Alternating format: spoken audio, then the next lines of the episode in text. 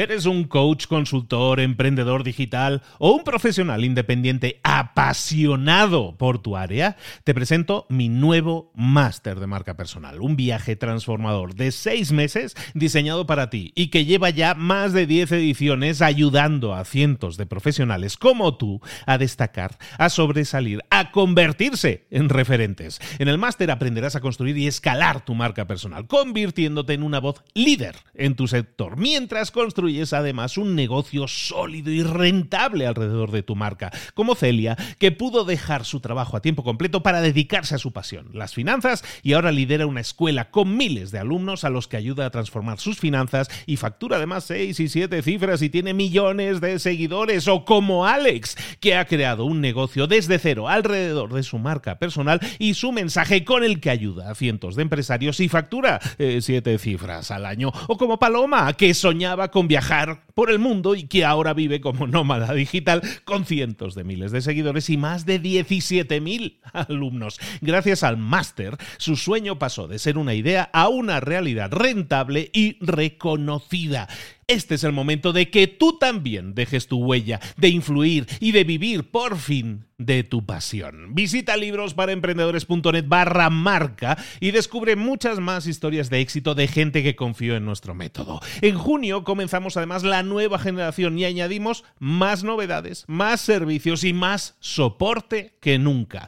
Únete a la élite de profesionales que ya están cambiando sus vidas. ¿Estás listo? ¿Estás lista para desarrollar tu marca personal y ser nuestra próxima historia de éxito? Pues visita librosparaemprendedores.net barra marca y comencemos. ¿Te gustaría saber la técnica que puedes implementar ahora mismo en tu negocio o en tu equipo para aumentar la productividad de toda la gente con la que estás trabajando? ¿Te gustaría descubrir las siete preguntas claves que van a hacer si las practicas, evidentemente, y lo haces todos los días, que van a hacer que consigas resultados más óptimos, aumentar la productividad y aún así también aligerar la carga de trabajo que tienen tus compañeros de trabajo, o en este caso incluso los miembros de tu equipo, o al final los empleados en tu empresa si eres un líder en una empresa. Todo eso se basa en pasar de ser un líder que da consejos a ser alguien que lidera mediante coaching. Hoy vamos a ver un libro que es el libro más vendido de la historia en el tema de coaching. Es un libro publicado en el año 2016, escrito por Michael von Stanier. Se llama The Coaching Habit. Lo vamos a traducir como el hábito del coaching, aunque en la versión española nunca se ha traducido el título. The Coaching Habit. El hábito del coaching es un hábito que deberías estar implementando en tu liderazgo ahora mismo y que vamos a ver aquí y ahora en Libros para Emprendedores. Sin más, ¡comenzamos!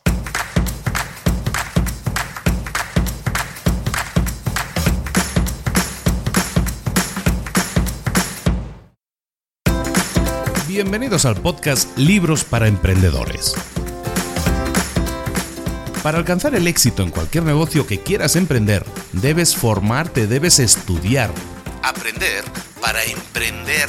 Y para ello, no hay nada mejor que un libro. En el podcast Libros para Emprendedores te ayudamos de tres maneras. Primero, seleccionando los mejores libros del mercado para ayudarte a emprender, a mejorar en tu emprendimiento. Segundo, te ofrecemos gratis un resumen de los puntos más valiosos explicados en cada libro. Y tercero, te damos finalmente pasos a seguir para poner en práctica todas esas lecciones aprendidas y así poder acortar tu camino hacia el éxito ya sea marketing, ventas, liderazgo, emprendimientos, mentalización, eh, vamos a analizar lo mejor de lo mejor, de los mejores libros del mercado y te lo vamos a dar todo bien masticadito y listo para ser aplicado. Soy Luis Ramos, empresario y emprendedor, y voy a acompañarte, si me lo permites, en este camino. Sin más, comenzamos. Hola a todos, bienvenidos una semana más a Libros para Emprendedores. Aquí estamos de nuevo con un super libro que, vamos, que yo creo que te va a emocionar, porque a mí me emocionan estos libros que van directos al grano, que, que no te llenan el libro de páginas y páginas de ejemplos. De no, no, te van directo al grano con se tiene que hacer esto, se tiene que hacer tienes este problema, vamos a hacer esto de esta forma, con este paso 1, paso 2, paso 3. Esa es muy metodológico. A mí me encantan estos libros. Y yo creo que no soy el único, porque como te decía en la introducción, este es el libro de coaching más vendido de la historia, el que vamos a analizar analizar hoy aquí, el que vamos a desmenuzar y vamos a sacar sus enseñanzas principales, se llama The Coaching Habit, el hábito del coaching en la traducción, aunque existe en español, se llama igualmente The Coaching Habit. ¿eh? Pero bueno, lo encuentras eh, enlazado, como siempre, ya sabes, lo encuentras aquí enlazado en, en las notas del episodio. Michael von Stanier escribe este libro en el año 2016 y se convierte en un bombazo, un gran libro, un gran libro que, como te digo, es una metodología que te sirve para mejorar en tu liderazgo. Nosotros estamos normalmente liderando o acompañando a personas en procesos que pueden ser de equipo o de empresa. Es en definitiva, tú eres el jefe a lo mejor de un equipo o eres el miembro de un equipo y quieres que los miembros de ese equipo, a lo mejor es el director de la empresa, el director de esa área, Quieres que los equipos aumenten su productividad, pero también quieres ayudar. Y muchas veces los líderes creemos que estamos ayudando porque creemos que ya estamos coacheando, que ya estamos dando coaching a nuestros empleados, porque eso es muy moderno, pero pero no lo estamos haciendo. Estamos cayendo en la trampa de dar consejos en vez de coachear, en vez de hacer herramientas, utilizar herramientas de coaching para ayudar a los miembros de nuestro equipo. Y hoy vamos a hablar de eso, de cómo eh, cómo incorporar en tu vida diaria, porque este es un proceso diario, cómo incorporar en tu vida diaria ese hábito del coaching, pero del verdadero coaching que va a hacer crecer a tus compañeros, a tu equipo, a tus empleados. Y ese hábito diario del coaching va a ser altamente efectivo y se basa, se basa en hablar menos y preguntar más, como dice el título del libro. Habla menos y pregunta más, ¿no? Y eso va a cambiar tu liderazgo para siempre. Así, así se titula el libro en inglés. Y y básicamente de eso vamos a tratar. Vamos a, descubrirte, a desvelarte las siete preguntas esenciales. Las siete preguntas esenciales que nos, explican en este libro que nosotros podemos utilizar. No tienen por qué utilizarse todos los días las siete, pero dependen de en qué situaciones vamos a utilizar a veces combinatorias de esas preguntas, porque cada pregunta tiene una utilidad muy concreta, muy específica.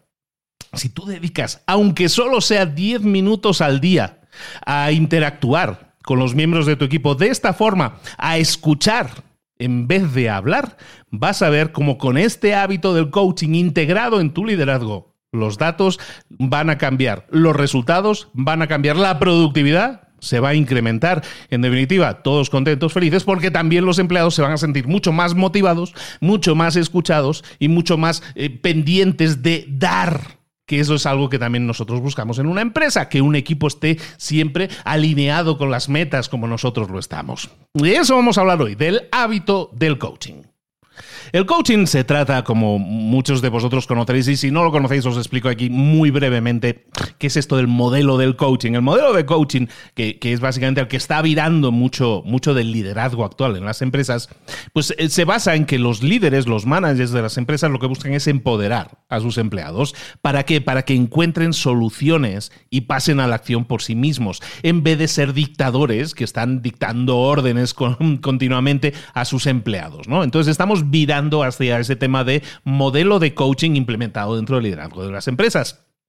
El problema es que no está funcionando. La formación que se le está dando a los líderes de empresas no funciona. De hecho, en el libro nos habla de que eh, en entrevistas realizadas a, managers que han recibido formación en seminarios de coaching para aplicarlo en sus empresas, el 73% de esos managers nunca lo aplican. Es decir, si tú te formas en algo pero luego no lo llevas a la práctica, no sirve para nada, no pasaste a la acción. Y eso está pasando actualmente con las formaciones de coaching. Entonces, el coaching sí es importante porque nos permite, claro que sí, nos permite empoderar a los empleados, pero sobre todo es importante, como lo hemos visto en los deportes, que si tú tienes un buen coach, un entrenador en el caso de los deportes, es alguien que inspira, que motiva a los jugadores, que lidera al equipo y que lleva al equipo a una victoria. Y eso lo tenemos que trasplantar también a, a nuestras empresas.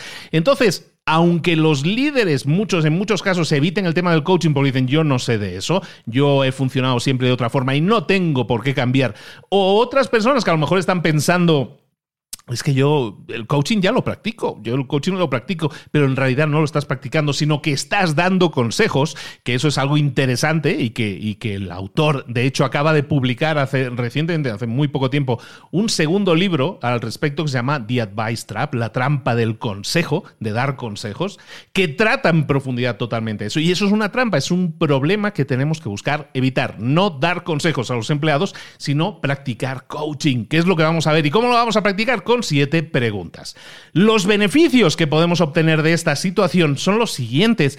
El primero, muy claro, estamos empoderando a los miembros de nuestro equipo. Nuestra responsabilidad como líderes en un equipo es, no es la de, de ser los titanes que están allá arriba y que dicen esto se hace así, esto se hace así. No, se trata de empoderar a la gente para que ellos mismos puedan sacar las castañas del fuego muchas veces.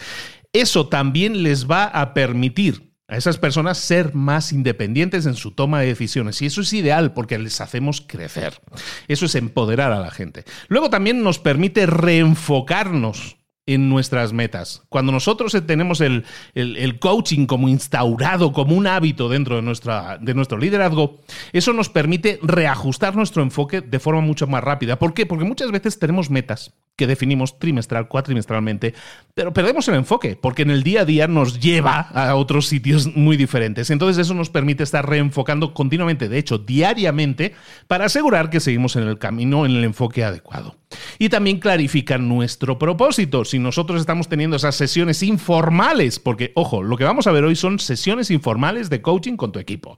¿Cómo, cómo, cómo las llevamos a cabo? De forma informal, es decir, de forma casual. No es aquello que vamos, te invito a una sesión de coaching. No, no, no se trata de eso. Vamos a tener esas sesiones de, coaching y eso nos va a ayudar, va a ayudar a ambas partes a tener un informe directo de la situación de arriba hacia abajo y de abajo hacia arriba. Y eso clarifica muchísimo el propósito de por qué estamos haciendo lo que estamos haciendo.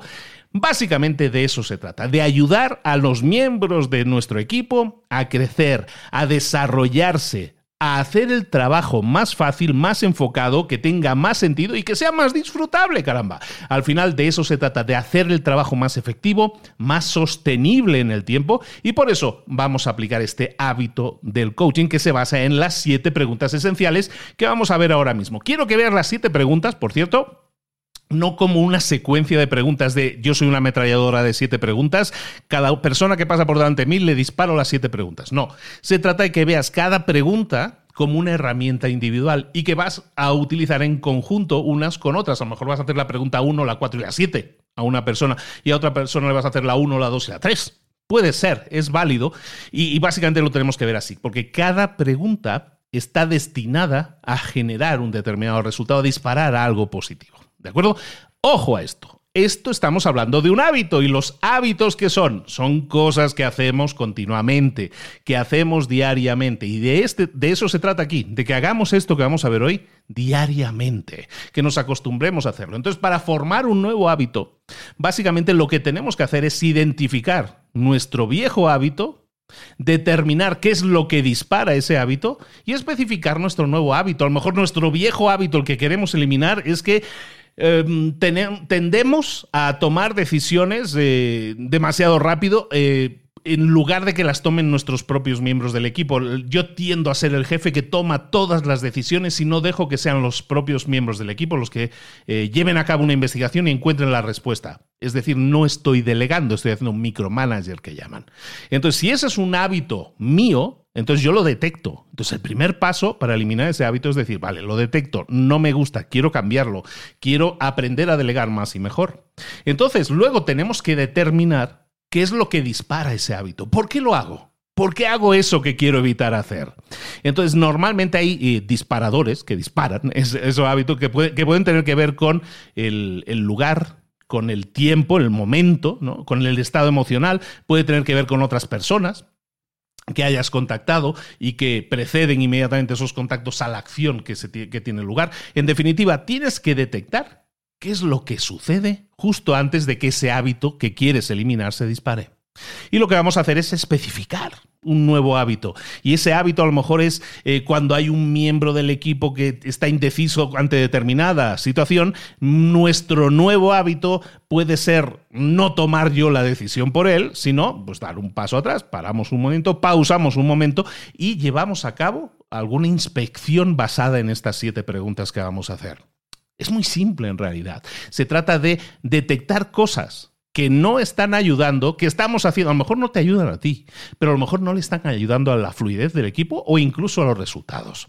Detectarlo, determinar cuándo se dispara esa, esa actitud e intentar sustituirla por, una, por un hábito nuevo. Y en este caso, un hábito basado en estas siete preguntas te puede ser muy útil para encontrar esa solución. Vamos a ver, por lo tanto, ya, ya, ya, vamos a ello, ¿eh? Vamos a ver las siete preguntas. La primera pregunta es la pregunta que vamos a utilizar para iniciar conversaciones.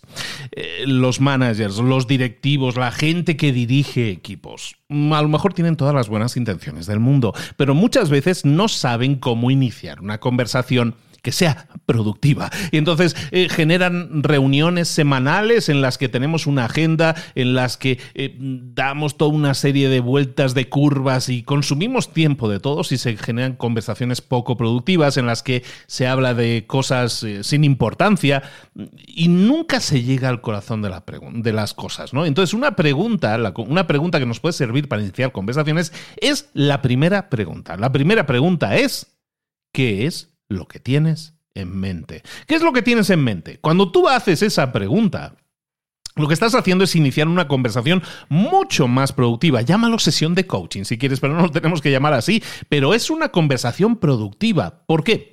La gente, eh, en general, todo el mundo, nosotros, cuando nosotros tenemos algo en mente, eso consume energía cuando yo tengo algo que me está dando vueltas, que tengo ahí clavado en el cerebro, ostras, tengo que hacer esto, tengo que hacer esto, tengo que hacer esto, y lo tienes ahí en la, en la cabeza, ¿qué es lo que sucede? que, eso te consume energía. Entonces, cuando llega hacia ti alguien, llega tu jefe y te dice, ¿qué es lo que tienes en mente? ¿Qué, ¿Qué, es lo que tienes en mente ahora mismo? Le está, te está dando la oportunidad de que liberes eso, de que salga esa preocupación, ese problema salga a la luz. Es un excelente inicio de conversación. Y es una pregunta muy simple, como puedes ver. Pero lo que tenemos que hacer es convertirla en un hábito. Volvamos a la idea del hábito. Tenemos que detectar un hábito viejo, malo, que queramos sustituir con un nuevo hábito. ¿Cuál sería el mal hábito que tendríamos que sustituir aquí? Bueno, primero reconocer cuál es ese mal hábito. A lo mejor es que cuando alguien llega a ti para hablar, tú eres el líder, alguien llega a ti para hablar contigo y te ves ahí pillado en hablar de tonterías, de menudencias, en vez de, de pasar a temas importantes, o a lo mejor alguien te empieza a comentar algo y tú tienes la tendencia a dar consejos de inmediato. ¿No? Crees que lo sabes ya todo, entonces viene alguien y en vez de escucharlo, en vez de empaparte del problema para ver exactamente cómo le puedes ayudar, tiendes a dar consejos de inmediato. Ese es un mal hábito que puede ser sustituido por un hábito mejor, que tiene que ver con, en este caso, hacer la pregunta de qué es lo que tienes en mente. Cuando tú te das cuenta de que cada miembro de tu equipo tiene una forma diferente de, aceptar el acercamiento, ¿no? Cómo lo vas a tratar, cómo vas a hablar con esa persona, entonces puedes sustituir ese mal hábito que tenías entonces con tu equipo con un buen hábito, que es hacer la pregunta, ¿qué es lo que tienes en mente? ¿Qué es lo que tiene en mente normalmente a alguien cuando le haces esa pregunta? Estamos hablando en temas de empresa, ¿eh? Normalmente son tres problemas, tres posibles problemas. Uno es el de la gente, problemas en relaciones con alguna persona. A lo mejor hay una fricción, hay una tensión con alguna persona, problemas con la gente. Punto uno, posible. Punto dos, patrones. ¿Qué es un patrón? Es, es, un comportamiento repetido en el tiempo y que a lo mejor está afectando al crecimiento de esa persona. Entonces, hablar acerca de patrones te permite llevar el coaching que estás realizando con esa persona a enfocarlo en el desarrollo, en ayudar a miembros del equipo a que alcancen un potencial mayor. Cuando nosotros hablamos de patrones repetidos y que podemos buscar enfoques o ayudar a esa persona a llegar a un enfoque de solución. Gente, patrones o proyectos. Normalmente cuando alguien te dice lo que tiene en mente, el problema del que tiene, que tiene, está dando vueltas en la mente es o de gente, o de patrones, o de proyectos. Los proyectos son esa cosa que está haciendo esa persona en ese momento y a lo mejor tiene algún reto tecnológico, técnico, le falta ayuda, un software, algún tipo de ayuda de empuje, tiene un bloqueo. Entonces tiene que ver con ese proyecto en concreto. En concreto. Entonces, cuando ya terminamos con esta pregunta, cuando un miembro de tu equipo te dice aquello en lo que está pensando, que es aquello que tiene en mente, entonces tú vas a buscar siempre detectar cuál es el problema raíz que está ahí. ¿Es de gente, es de patrones o es de proyectos? Y esta pregunta, aunque parece muy simple, cuando nosotros tenemos en mente que lo que estamos buscando es detectar ahí cuál es el problema, gente, patrones o proyectos, entonces el ¿qué tienes en mente? nos va a permitir iniciar una conversación mucho más profunda, avanzar muchísimo más, profundizar muchísimo más de lo que nos pensamos. Aún así, si tuviéramos que profundizar aún más, tenemos más preguntas. Vámonos con la segunda pregunta. La segunda pregunta es la pregunta de continuidad. Le hemos hecho una primera pregunta, ¿qué tienes en mente? Pero normalmente ah, la gente nos dice cosas, pero no nos lo dice todo. La pregunta de continuidad es la pregunta de ¿Hay algo más? Esa pregunta, ¿hay algo más? Es una pregunta que nos permite pues, seguir estirando de la cuerda para ver si realmente hay algo más. ¿Por qué? Tú lo sabes, en las relaciones personales normalmente nadie te dice todo a la primera. Oye, ¿qué te pasa? Nada, estoy bien. No, pero dime qué te pasa. Que no me pasa nada, que estoy bien. A ver, dime qué te pasa creo que algo te pasa. Y entonces al final dices, mira, está bien, lo que me pasa es tal, tal, tal, tal. Normalmente la gente no te lo dice a la primera. Tienes que estar insistiendo. Pues es lo que nosotros tenemos que hacer también, darnos cuenta de si esa persona nos está explicando el problema o realmente hay algo más detrás de ese problema. Les damos la oportunidad a esa persona de que profundice.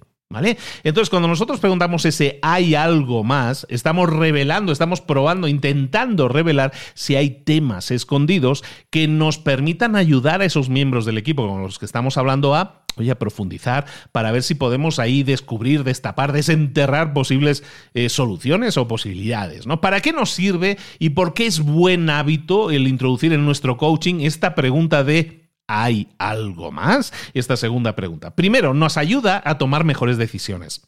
Cada vez que tú preguntas, ¿hay algo más? Y recuerda, esta pregunta no solo la puedes hacer una vez, la puedes hacer una, dos, tres, cinco veces en, con continuidad. Cada vez que la preguntes, te está generando posibles nuevas ideas, posibles nuevas opciones y eso te va a permitir tomar mejores decisiones, porque está demostrado que nosotros tomamos mejores decisiones a medida que tenemos más opciones. Entonces, cuantas más opciones tengas, mejores decisiones puedes tomar. También te da un mayor control sobre las situaciones. Porque como decíamos, mucha gente tiene la tendencia a dar, nos dicen algo, inmediatamente tendemos a dar un consejo para solucionarlo, pero si nosotros nos acostumbramos a hacer esta segunda pregunta de ¿hay algo más? Puede que estemos descubriendo que ese primer consejo era erróneo o era un enfoque inadecuado. ¿Por qué? Porque tenemos la tendencia a ser unos solucionadores, a dar consejos inmediatos y a quitarnos el problema de encima.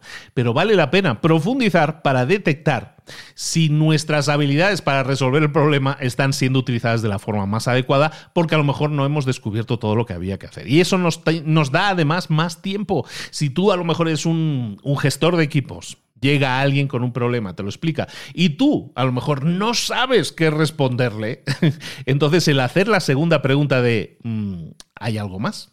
Esa segunda pregunta te va a dar más tiempo, porque esa otra persona te puede profundizar en el problema y eso te da más tiempo para pensar e incluso más información con la que tomar mejores decisiones o darle una respuesta más adecuada. Entonces, ¿por qué hacer de esta pregunta también un hábito que debemos incorporar en nuestra vida? ¿Cuándo hacerlo? Pues hay un montón de escenarios posibles, pero el más lógico es después de tu inicio de conversación. Después de la pregunta número uno, cuando tú estás intentando llegar al corazón del problema, entonces lo que quieres es que la conversación siga. La conversación debe seguir a medida que tú le vayas haciendo preguntas. Entonces pregúntale, ¿hay algo más? y se lo preguntas de esa forma para de forma genuina, quieres saber si hay algo más ahí en vez de ir directamente a dispararle la respuesta eh, predispuesta a la que te ha venido a la mente. El, el hacer esta pregunta del hay algo más, tenemos que tener en cuenta que la tenemos que hacer las veces que sea necesario, pero no más de esas veces. Muchas veces nos vamos a dar cuenta de que eh, preguntemos el hay algo más y lo preguntemos dos, tres, cinco veces, nos puede generar un montón de información. Sin embargo, tenemos que ser conscientes de que hay momentos en que esa, esa pregunta ya se ha desgastado lo suficiente, que ya no hay más ahí que rascar. Y entonces tenemos que ser muy activos, eh, tenemos que entender muy bien el diálogo que estamos teniendo ahí para saber que esa persona ya nos ha dado toda la información que nos tenía que dar. Ya hemos descubierto, destapado, desenterrado toda la información que queríamos obtener. ¿De acuerdo? Entonces preguntemos, llevemos a cabo esa pregunta. Sí, por supuesto, pero las veces que sea necesaria, dos, tres, cinco veces. ¿Hay algo más? Y eso nos lleva ya a la tercera pregunta.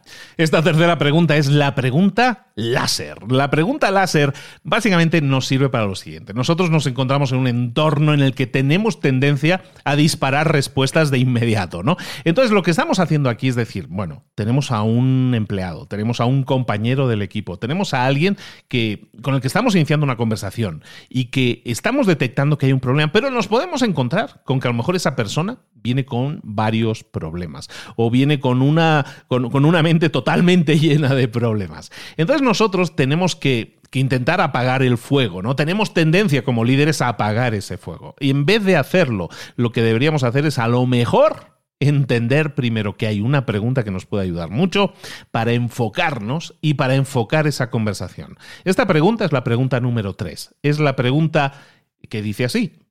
¿Cuál es el reto principal o el reto central para ti? ¿Cuál es el reto central para ti? ¿Cuál es el reto principal para ti? Eso nos permite, cuando tenemos que, que ahora sí, escoger o seleccionar qué le puedo responder a esta persona si me ha venido con cuatro temas diferentes, nos permite enfocarnos, cuando tenemos varios temas, en saber cuál es el principal, cuál es el que lleva un mayor peso en la preocupación que trae esa persona. ¿Por qué es bueno hacer una pregunta de este tipo de cuál es el, reto central para ti? Porque muchas veces nos centramos en, preguntarle a los empleados o a nuestros miembros del equipo, nos, le preguntamos, bueno, ¿y cuál es el reto al que te estás enfrentando? Que es una pregunta muy vaga en ese sentido, es muy, muy difusa. Eh, ¿Cuál es el reto real al que te estás enfrentando? Pues eso también es, es algo que que puede dar resultado, pero no es realmente precisa como cuál es el principal reto para ti ahora mismo. Cuando nosotros añadimos ese para ti, lo que estamos haciendo es que esa pregunta que ahora mismo no tiene respuesta, que es un problema que está enfrentando esa persona, al centralizarlo, al verbalizarlo así de cuál es el principal reto para ti, lo que le estamos diciendo a esa persona es que queremos que nos diga cómo le está afectando personalmente y qué es lo que esa persona cree que es el problema central. Es importante que entendamos su visión, que empaticemos con su visión de esta forma, porque eso nos permite también responder mucho más adecuadamente. ¿Por qué es importante hacer de esto un hábito y en qué casos habría que hacerlo un hábito? Bueno, pues básicamente cuando nosotros tenemos la tendencia a ser los solucionadores y la gente viene a nosotros con temas de que necesitan respuesta y solución, y nosotros tenemos que apagar el fuego, tenemos que dar consejos. Bueno, vamos a intentar detectar siempre que, que si nosotros intentamos apagar cinco fuegos a la vez es muy complicado. Entonces, cuando un empleado, un compañero de, de, trabajo, un compañero de equipo venga con una serie de problemas, entonces tenemos que entender que si viene con demasiados problemas, tenemos que enfocarnos en uno solo. Los problemas se resuelven de uno en uno. Esto me, me, retrotrae a muchos otros libros que hemos leído en el pasado, pero por ejemplo había uno que se llama Una sola cosa, o Lo único, según la traducción que hayáis eh, tenido a mano.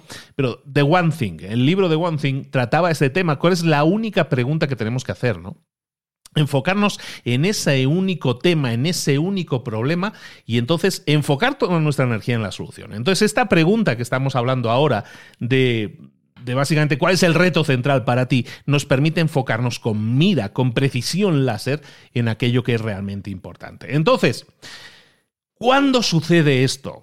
Normalmente puede suceder cuando el miembro del equipo tiene demasiadas cosas en mente ahora mismo, está lidiando con demasiados temas, con demasiados problemas. Entonces nosotros lo que vamos a hacer es eh, enfocarle, forzarle a que se enfoque en uno solo. ¿Cuál es de esos? ¿Cuál es el principal? Para ti, ¿cuál es el principal problema? Eso también nos va a permitir muchas veces que, alguien llegue a nosotros con, con chismes, ¿no? Eh, dentro de una empresa, hablábamos antes de uno de los problemas principales es la gente, ¿no? Las relaciones que se producen en la gente y los roces que se producen en las relaciones con la gente. Entonces, muchas veces las conversaciones tienden a convertirse en chismorreo, en chismes. Eh, esta persona con la que estamos hablando a lo mejor se está concentrando en hablar de un miembro del equipo, de un cliente, de un problema que tiene en la relación con alguna de esas personas. esos problemas en las relaciones normalmente tú no los vas a poder controlar. Es más, se convierten en chisme, en chismorreo, porque tú solo puedes dar coaching a la persona que está frente a ti, es decir, a la persona con la que estás hablando. Entonces la conversación, cuando tiene la tendencia a enfocarse en una persona con la que no estás hablando, sino que estás hablando acerca de esa persona, pero no con la que estás hablando, intentas siempre llevar la conversación a la persona con la que estás hablando. Un ejemplo. Esta persona con la que estás hablando de tu equipo te dice, bueno, pues es que tengo un problema con Bárbara, ¿no? Porque Bárbara me esto, Bárbara lo otro, no sé qué. Vale. Entonces tú le vas a hacer esta pregunta. Vale, creo que entiendo qué es lo que está sucediendo con Bárbara. ¿Cuál es el principal reto o el, reto central para ti en esta situación?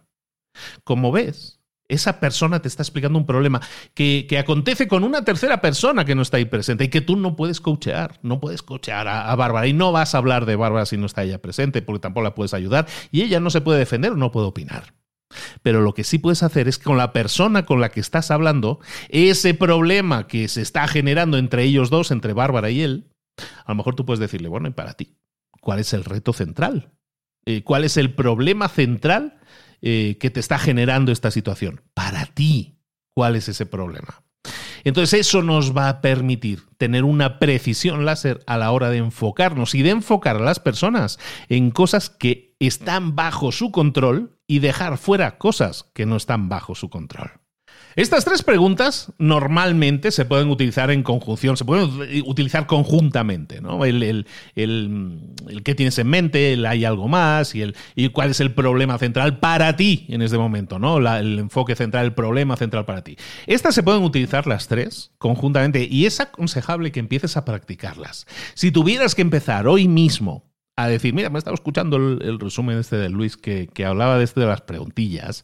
Eh, Concéntrate en esas tres preguntas. Empieza con esas tres y empieza a dialogar a diario con los miembros de tu equipo para ver exactamente qué es lo que tienen en mente, si hay algo más y cuál es el problema central para ellos en este momento, si tienen varios.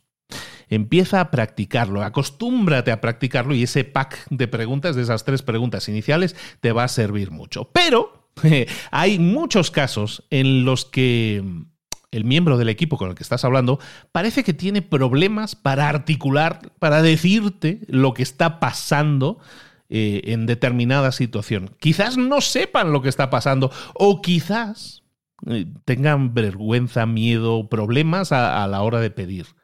En esos casos, podemos utilizar una cuarta pregunta, una cuarta pregunta esencial. Y es muy fácil, muy simple. Esa pregunta es, ¿qué es lo que quieres? Esta pregunta ayuda a tus empleados, a tus compañeros de trabajo, a operar en su mejor versión, a crear un sentido de confianza, de que tú estás confiando en ellos, y va a hacer que se sientan mucho más valorados. ¿Qué es lo que tú quieres? Esta es una de esas preguntas que fortalece, fortalece nuestras conversaciones, fortalece también nuestras habilidades como coach a la hora de ser un coach efectivo para nuestro equipo. Nuestras relaciones con los miembros del equipo van a mejorar simplemente por utilizar esta pregunta. ¿Por qué? Porque cuando tú le preguntas a un miembro de tu equipo, pero ¿qué es lo que tú quieres? ¿Qué es lo que tú quisieras? ¿Qué es lo que tú quieres en esta situación? Cuando tú le, le estás preguntando esto, estás analizando de alguna manera, o estás queriendo escuchar cuáles son las necesidades psicológicas de esa persona. Eh, normalmente, si hablamos de necesidades, hay una serie de, necesidades universales y según el autor son seis, siete, nueve, hay un montón, ¿no? Pero eh, pues, tienen que ver con afecto, con creación, con recreo, con libertad, con identidad, con entendimiento, con participación, con protección con subsistencia. Eh, te digo, hay muchas visiones alrededor de las necesidades humanas, pero normalmente están todas en esa liga. Entonces, Muchas veces la gente le cuesta expresar las cosas, pero las cosas que, están ocupando la mente de las personas normalmente siempre están relacionadas con esas necesidades. Cuando tú le preguntas a alguien, oye, ¿pero qué es lo que tú quieres? Cuando tú le estás haciendo esa pregunta, le estás diciendo a esa persona que quieres entenderle, que quieres comprenderle. Y normalmente te vas a dar cuenta de que eh, cuando esa persona te responda, normalmente tiene que ver con las necesidades humanas que está experimentando esa persona. Por ejemplo, imagínate, un miembro del equipo podría decir algo como, oye, me gustaría que mi puesto eh, reflejara mejor lo que hago dentro de la organización. A lo mejor lo que esa persona te está diciendo es que eh, tiene un problema con la identidad en el trabajo y la identidad es una de las necesidades humanas. Entonces a lo mejor es algo tan simple como entender lo que esa persona le está sucediendo, lo que está ocupando su mente y qué es lo que esa persona quisiera. Lo que te diga es también la solución que esa persona le gustaría tener. Entonces eso crea primero, una conexión mucho más profunda con la persona con la que estás hablando, porque dice, esta persona se preocupa por mis necesidades psicológicas, me está diciendo qué es lo que yo quiero, qué es lo que yo realmente quiero. Entonces eso genera también un entorno psicológicamente seguro en el que la gente que a lo mejor no está acostumbrada a expresar todo aquello que son sus necesidades o sus deseos, y no lo hace nunca directamente, tú estás creando un espacio seguro en el que hablar de eso. Entonces, cuando tú le haces la pregunta de qué es lo que tú quieres, estás aumentando ese, esa sensación de seguridad psicológica en el, en el centro de trabajo. Y eso también te permite mejorar la comunicación. Cuando tú le preguntas a una persona, ¿qué es lo que tú quieres? Lo que estás haciendo también es dibujar un camino hacia algo más concreto.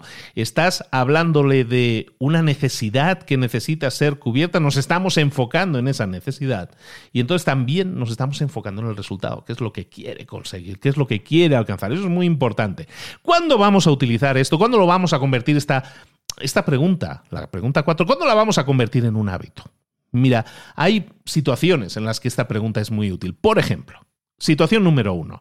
Estás teniendo una conversación con un miembro de tu equipo y esa conversación está dando vueltas y vueltas. Estamos en círculos sin llegar a nada concreto. La discusión, la charla, lo que estemos teniendo, eh, parece que no llega a una solución concreta. Estamos dando vueltas y vueltas y vueltas a lo mismo. Seguro que te suena la situación. Entonces, ¿por qué no en esos casos preguntar directamente? Pero vamos a ver. ¿Tú qué es lo que tú quieres? O sea, ¿qué es lo que tú quieres? Cuando tú haces esa pregunta, estás expresando, estás expresándole a la otra persona de que puede expresar con libertad cuál es el resultado que esa persona quiere. ¿Cuándo utilizar también esta pregunta? Pero qué es lo que, o sea, tú qué es lo que quieres? ¿O qué es lo que quieres que suceda? O sea, depende de la situación, la puedes verbalizar así. En los conflictos. Cuando tú tienes un conflicto con otra persona, estamos hablando de una discusión ya más encendida, y, llega a un punto en que parece que no va a haber acuerdo posible. Y estás ahí discutiendo con la otra persona, preguntarle a la otra persona, pero ¿qué es lo que tú quieres realmente? ¿Qué es lo que tú quieres que suceda realmente? Cuando tú haces eso, le estás invitando a la otra persona que clarifique su posición al hacerle esa pregunta. Y también estás automáticamente creando el espacio necesario para que tú también le puedas entonces expresar a la otra persona qué es lo que tú quieres que suceda. Es decir, un diálogo entre iguales. Al final lo que buscamos, un ganar-ganar. Esto en la pregunta número cuatro, ¿qué es lo que tú quieres? Espero que te estén gustando. Vámonos con las tres últimas. La pregunta número 5 es la pregunta que en el libro llaman la de la carga pesada.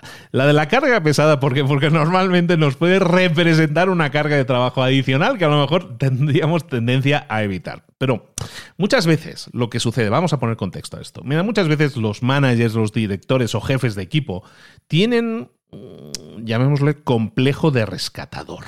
Tienen ese complejo de que cada vez que alguien llega a ti con una pregunta, con un problema, tú sientes la obligación, es como tu deber, rescatar a esa persona, eh, encontrar soluciones y tú dar las soluciones a todo. Y eso parece normalmente la forma más eficiente de hacer las cosas, de enfocarse en resolver problemas.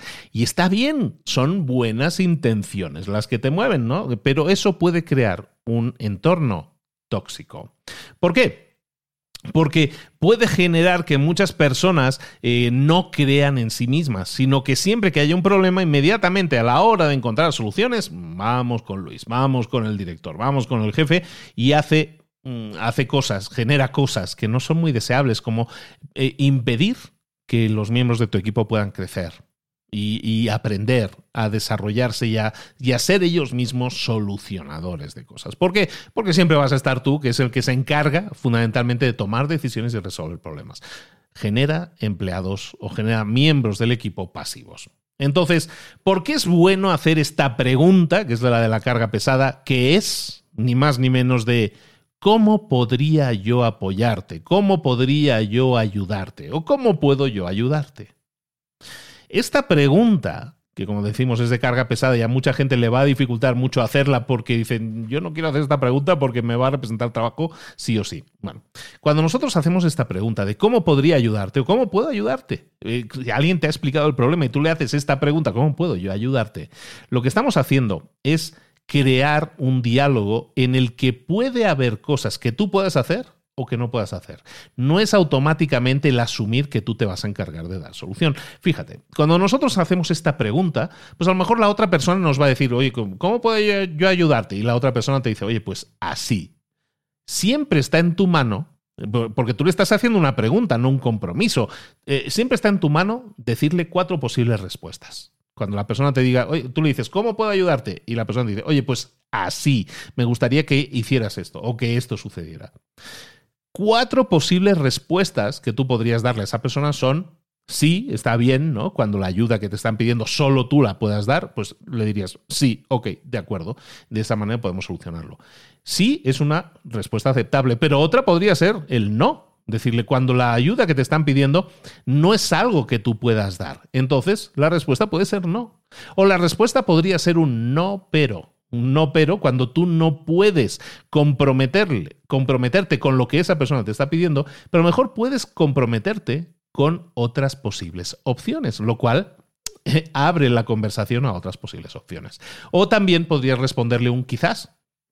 Estamos hablando de posibles respuestas que se han iniciado en esta conversación. Sí, no, no pero o quizás. Y el quizás puede ser simplemente un deja que me lo piense o déjame darle un par de vueltas porque eh, tengo que analizarlo y ver qué te puedo responder al respecto. Y eso te generaría más tiempo para determinar cuál es el mejor, eh, la mejor ruta, ¿no? el mejor camino a, a tomar. En definitiva, lo que estamos haciendo es introduciendo en nuestro diálogo con los miembros del equipo el ver la forma de que ellos ejerciten el autocontrol. Muchas veces los propios miembros del equipo, cuando tú les preguntas, ¿y, cómo puedo darte apoyo? ¿Cómo puedo apoyarte? ¿Cómo puedo ayudarte en este caso? Pues muchas personas te van a decir, pues no, realmente no hay nada que puedas hacer, creo que esto es algo que yo puedo solucionar o dame la oportunidad de solucionarlo. A lo mejor voy a necesitar un par de días, pero no, yo me voy a encargar de solucionarlo. Y eso es lo que nosotros estamos buscando, que las personas vean que tú estás ahí para apoyarles, no para resolverles los problemas, sino para apoyarles a que se resuelvan los problemas. Y eso es muy diferente, es sutil, pero es muy diferente porque está empoderando a las personas a que esas personas entonces busquen soluciones por sí mismas. ¿Cómo puedo ayudarte o cómo podría yo ayudarte? Es la quinta pregunta.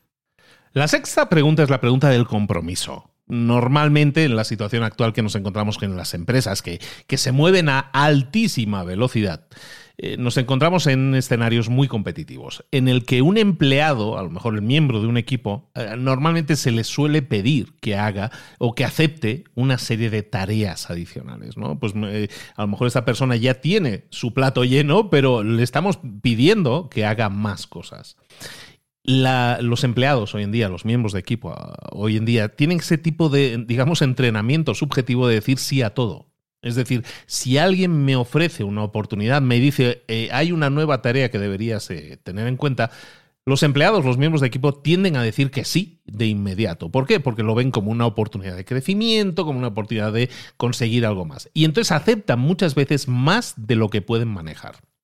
Entonces es importante que nosotros como líderes cuando estemos planteando estas situaciones o detectemos estas situaciones, entendamos que ese miembro del equipo a lo mejor está diciendo que sí porque ve una oportunidad, pero está diciendo que sí sin pensar en lo que eso va a impactar negativamente en el resto de cosas que ya está haciendo. La sexta pregunta esencial que podemos hacer nosotros en ese caso es, ¿cuál es el costo de decir que sí?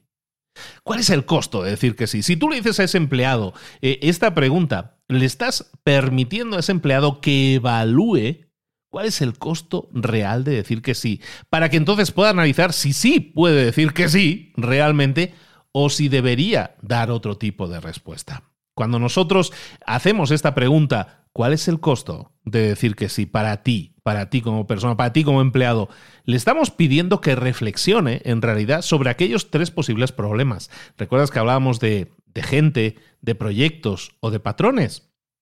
Cuando nosotros le pedimos a esa persona que reflexione, ¿cuál es el costo de decir que sí a esto que te estamos ofreciendo ahora? El costo, entonces, si tiene que ver con proyectos, pues a lo mejor le puede servir para evaluar en la mente o incluso hablándolo. Eh, eh, ¿Cómo va a afectar esta nueva tarea a los proyectos que ya tenía? O a lo mejor a los proyectos que ya tenía y que va a tener que abandonar. A lo mejor a la gente, a la gente que va a verse afectada por esta decisión o a lo mejor a los patrones y comportamientos que va a tener que superar para cumplir con esta nueva tarea. En definitiva, le hacemos a esa persona que, que, está diciendo que sí, a lo mejor de forma automática, a que sea consciente de qué se va a ver implicado el decirle que sí a esto. Entonces eso puede que nos, que nos permita tener respuestas mejores de nuestros empleados. A lo mejor un sí pero no un sí a cualquier costo, sino a lo mejor ese empleado entonces nos puede decir sí, eh, ¿cuál es el costo de decir que sí? Eh, y ese empleado empiece a, a evaluar su tiempo y a preguntar, a hacer mejores preguntas, de hecho, como, oye, ¿y cuál es la dedicación que estamos visualizando para esta tarea? Y si esa dedicación a lo mejor supera la dedicación disponible de esa persona, pues a lo mejor tendríamos que decir, bueno, sí puedo decir que sí, pero el costo de decir que sí es que estos otros dos proyectos se van a ver afectados. ¿Qué hacemos con eso? Buscamos a gente a la que delegarle esos nuevos proyectos, a la que trasladárselos, a los que traspasárselos, o cómo lo vamos a manejar. En definitiva, eso nos permite tener un empleado mucho más empoderado, de nuevo, más dueño también de los resultados que genera. Porque nosotros al final queremos que nuestros empleados o nuestros miembros del equipo tengan mejores resultados. Y entonces para eso hacerlos partícipes de qué, cuál es el costo de decir que sí a esto que te estamos pidiendo, eso también le permite desde su punto de vista entender qué es lo que se ve afectado en la situación actual, en lo que ya tiene, en la comida que ya tiene en el plato. ¿Qué pasa si te meto más comida ahora? Si te meto esta otra comida adicional, ¿qué es lo que pasa? ¿Se te cae la comida del plato? A lo mejor puede ser. Y eso es algo que tenemos que detectar. Y eso puede hacer también que la persona entonces nos diga que no. Pero el no que nos va a decir esa persona ya no va a ser un no a nosotros, sino que va a ser un no al proyecto. ¿Por qué? Porque nosotros le estamos dando pie, le estamos diciendo cuál es el costo de decir que sí para ti de, en esto que te estamos pidiendo. Entonces, a alguien que te dé un no diplomático, lo que te está diciendo es, eh, mm, pues me parece que voy a tener que decir que no a este proyecto, a esta propuesta, a esta oportunidad. En vez de decirme, me parece que voy a decirte que no. En vez de decirte a ti que no. Y eso también son cambios sutiles en la forma en que nos expresamos, pero hace que lo despersonalicemos mucho más y los ataques o, las, o los síes o los noes no sean personales, no sean a lo que tú me estás pidiendo y lo hago porque eres tú, sino le estoy diciendo que no a ese proyecto, a esa propuesta que me estás diciendo, porque realmente no podría manejarlo y darte un resultado que tú esperas eh, que yo te dé. Entonces, esta es la sexta pregunta. Vamos con la última. Esta última pregunta es la pregunta de los aprendizajes. Básicamente es una pregunta que tú le vas a hacer a esa persona y que es qué aprendizaje eh, has adquirido, qué has aprendido de esta situación. Esta pregunta es fantástica porque nos sirve normalmente para, nos sirve como excelente cierre también para una conversación de este tipo, pero nos sirve sobre todo porque cuando nosotros tenemos miembros del equipo que han identificado eh, un problema, lo han resuelto. Y entonces nosotros les preguntamos, bueno, ¿y qué, has qué, hemos aprendido? ¿Qué lecciones hemos aprendido de todo esto? Pues básicamente eso es un bonus, eso es un, como un regalo adicional, porque le permite a esa persona, a ese miembro del equipo, identificar y retener lecciones concretas que han sucedido y que ha aprendido, y esa, esa retención y el repetirlas y el ser consciente, que muchas veces no somos conscientes, no hacemos ese análisis post-mortem de las situaciones, el hacer ese análisis nos permite decir, mira, aquí hay algo clave que podemos tener en cuenta para mejorar. Entonces, eh, esto tiene muchas, muchas connotaciones psicológicas que nos ayudan mucho al hacer esta pregunta de qué aprendizajes has adquirido, qué has aprendido de esta situación por ejemplo, es el, aprendizaje del doble bucle, ¿no? Que llaman en el libro. El aprendizaje del doble bucle, básicamente, es cuando nosotros em, aprendemos cosas y lo hacemos a través del doble bucle, que vamos a ver ahora, que ahora te explico, cuando eh, eh, involucramos el cuestionarnos los procedimientos y las metas y los problemas a los que nos hemos enfrentado, lo estamos haciendo es un doble bucle. Por ejemplo, el, el bucle simple de aprendizaje es, eh, por ejemplo, mm, estamos haciendo una campaña de publicidad y la detenemos porque parece que no está funcionando. Entonces, el, el, ver que una campaña no funciona y la detenemos, pues eso es un aprendizaje. Es un aprendizaje simple, de bucle simple que llaman. ¿Cuál sería el doble bucle? Pues el doble bucle es en este caso, si nosotros hacemos la pregunta ¿qué, ¿qué, hemos aprendido de esta situación? Pues el doble bucle a lo mejor nos permitiría preguntarnos ¿por qué? No ha funcionado esa campaña. ¿Cuál es el problema que hay detrás de que esa campaña no haya funcionado? ¿Es que quizás estamos eh, enviando o mostrando esa campaña de publicidad al público incorrecto? Entonces, a lo mejor eh, si cambiáramos el público tendríamos resultados diferentes. Los aprendizajes, al final, son conclusiones sobre acciones que nosotros ya hemos realizado. Y muchas veces no las no, las ponemos encima de la mesa. Concluir algo, tener una conclusión efectiva sobre algo, nos ayuda y desde el punto de vista psicológico es lo que llaman el doble bucle del aprendizaje. Es decir, no solo hacer las cosas como acción y reacción, sino también luego con análisis para ver qué es lo que ha sucedido ahí cuál es el problema que hay detrás de eso que ha sucedido y qué soluciones, resoluciones o qué decisiones podemos tomar al respecto. Y además, Además, por si eso fuera poco, cuando nosotros hacemos esa pregunta de qué aprendizajes has tenido, eso nos ayuda a retener en la memoria mucho mejor las situaciones. ¿Por qué? Porque cuando nosotros aprendemos algo, tenemos tendencia a olvidarlo. Así somos, así estamos programados. ¿eh? No es que sea, es que tengo un problema de la memoria, no, no, no, es que estamos programados para olvidar cosas, porque aprendemos cosas todos los días e inmediatamente buscamos la forma de olvidarlas, es decir, las comenzamos a olvidar. Entonces, cuando nosotros hacemos esa pregunta, nuestros miembros del equipo de, bueno, ¿y qué aprendizajes has tenido? Esa pregunta inmediatamente detiene el proceso del olvidar. Así de simple. ¿Por qué? Porque le estamos haciendo a esa persona, eh, espera, no puedo olvidar esto, me están preguntando, tengo que analizarlo, establecer una conclusión. Evidentemente no puedo olvidarlo. Y eso ayuda a la retención de los recuerdos, a la retención, ayuda a la memoria. ¿De acuerdo? Entonces hay un montón de cosas que se vienen beneficiando cuando nosotros aplicamos esta pregunta. Al final, de lo que estamos hablando aquí es de tener toda una serie de habilidades de coaching que a lo mejor ahora mismo no estamos aplicando de la forma correcta. Tenemos las mejores intenciones, somos buenos líderes, queremos ser mejores líderes, pero no tenemos las herramientas adecuadas. ¿Cuántas veces no nos hemos quejado de eso? Ahora ya las tienes. Son siete. Son siete preguntas muy simples, pero te he dado también el contexto de por qué utilizar esas preguntas y en qué contextos utilizarlos. Y de verdad que eso va a permitir que perfiles mucho mejor tus habilidades de coaching a través de la pregunta de estas siete preguntas esenciales. Recuerda que no, no, es una ametralladora de ahora te hago la 1, luego la 2, la 3, la 4, la 5, la 6, la 7, sino que tú veas en qué situación se encuentra esa conversación y hagas una de esas siete preguntas para ver cuál es la pregunta que más conviene hacer en ese momento para obtener un mejor resultado. Y ese resultado siempre va a ser el empoderamiento, el respeto y la búsqueda del crecimiento de la persona que está hablando contigo y eso te hace un mejor líder y también va a generar que esa persona genere mejores resultados, con lo cual tu equipo o tu empresa va a generar mejores resultados y esto es una maravilla porque entonces vamos a conseguir que todos tengamos un ganar ganar, que eso es lo más deseable. Entonces recuerda que esto, como dice el título,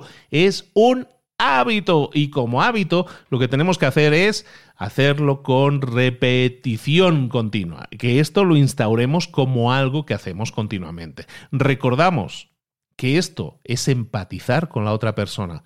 No buscamos dar soluciones, no buscamos dar consejos a menos que sean necesarios, buscamos entender cuáles son los problemas, buscamos ayudar a que la otra persona se vuelva en un se, se convierta en un solucionador de problemas.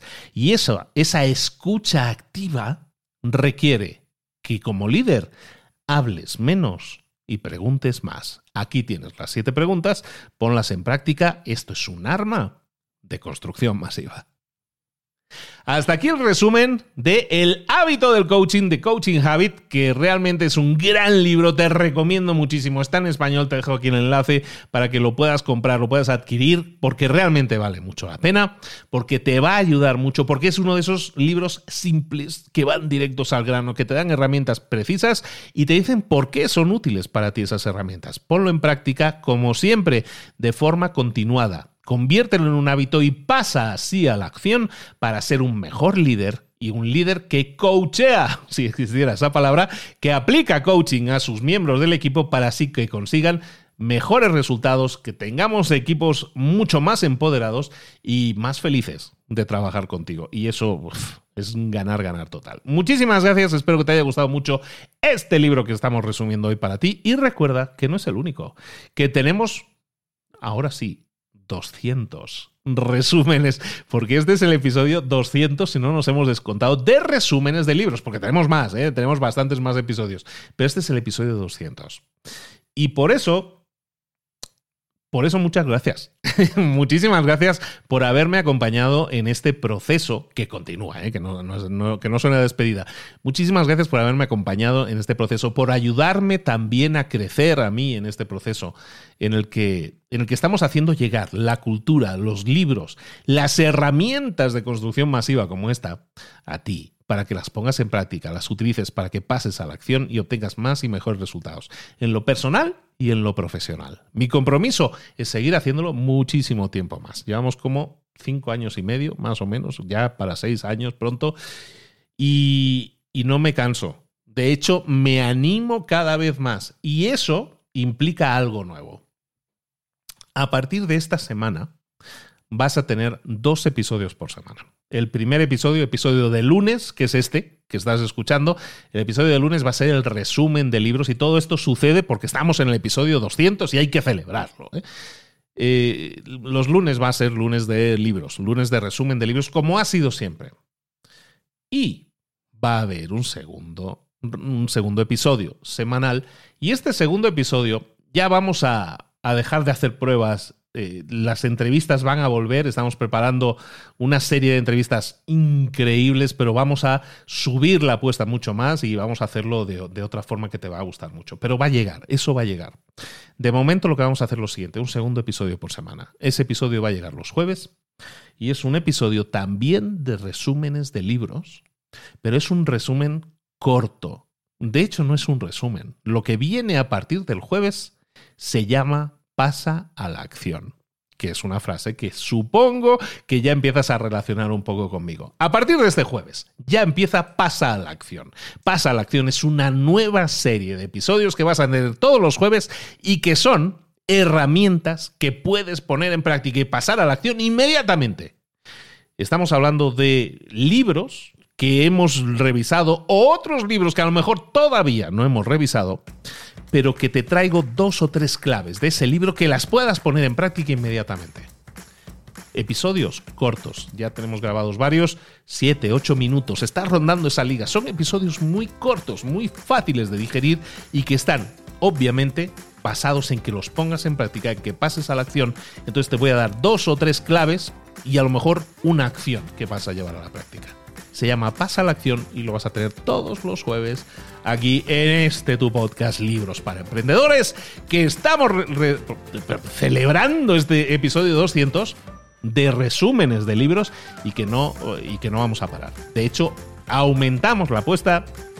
Vamos a tener muy pronto nuevas noticias nuevas noticias, pero para esto faltan tres o cuatro semanas, yo creo, pero vamos a tener nuevas noticias también al respecto de todo lo que es la familia de creación de contenidos de libros para emprendedores. Vienen muchas cosas.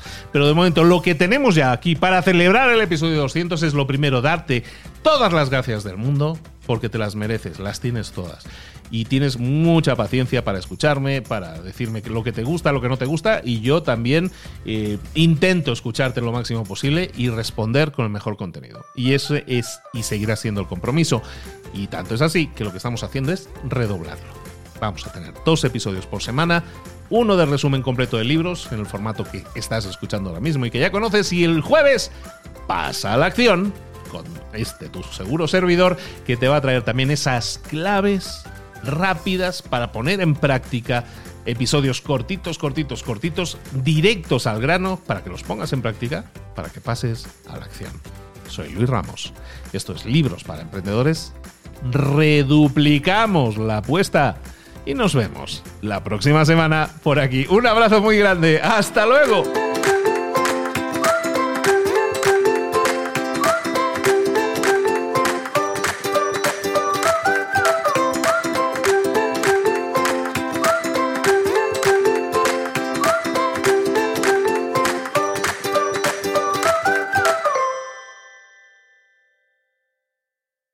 ¿Eres un coach, consultor, emprendedor digital o un profesional independiente apasionado por tu área? Te presento mi nuevo máster de marca personal, un viaje transformador de seis meses diseñado para ti y que lleva ya más de 10 ediciones ayudando a cientos de profesionales como tú a destacar, a sobresalir, a convertirse en referentes. En el máster aprenderás a construir y escalar tu marca personal, convirtiéndote en una voz líder en tu sector, mientras construyes es además un negocio sólido y rentable alrededor de tu marca, como Celia, que pudo dejar su trabajo a tiempo completo para dedicarse a su pasión, las finanzas, y ahora lidera una escuela con miles de alumnos a los que ayuda a transformar sus finanzas y factura además seis y siete cifras y tiene millones de seguidores, o como Alex, que ha creado un negocio desde cero alrededor de su marca personal y su mensaje con el que ayuda a cientos de empresarios y factura eh, siete cifras al año, o como Paloma, que soñaba con viajar por el mundo y que ahora vive como nómada digital con cientos de miles de seguidores y más de 17.000 alumnos. Gracias al máster, su sueño pasó de ser una idea a una realidad rentable y reconocida. Este es el momento de que tú también dejes tu huella, de influir y de vivir por fin de tu pasión. Visita librosparaemprendedores.net barra marca y descubre muchas más historias de éxito de gente que confió en nuestro método. En junio comenzamos además la nueva generación y añadimos más novedades, más servicios y más soporte que nunca. Únete a la élite de profesionales que ya están cambiando sus vidas. ¿Estás listo? ¿Estás lista para desarrollar tu marca personal y ser nuestra próxima historia de éxito? Pues visita librosparaemprendedores.net barra marca y comencemos.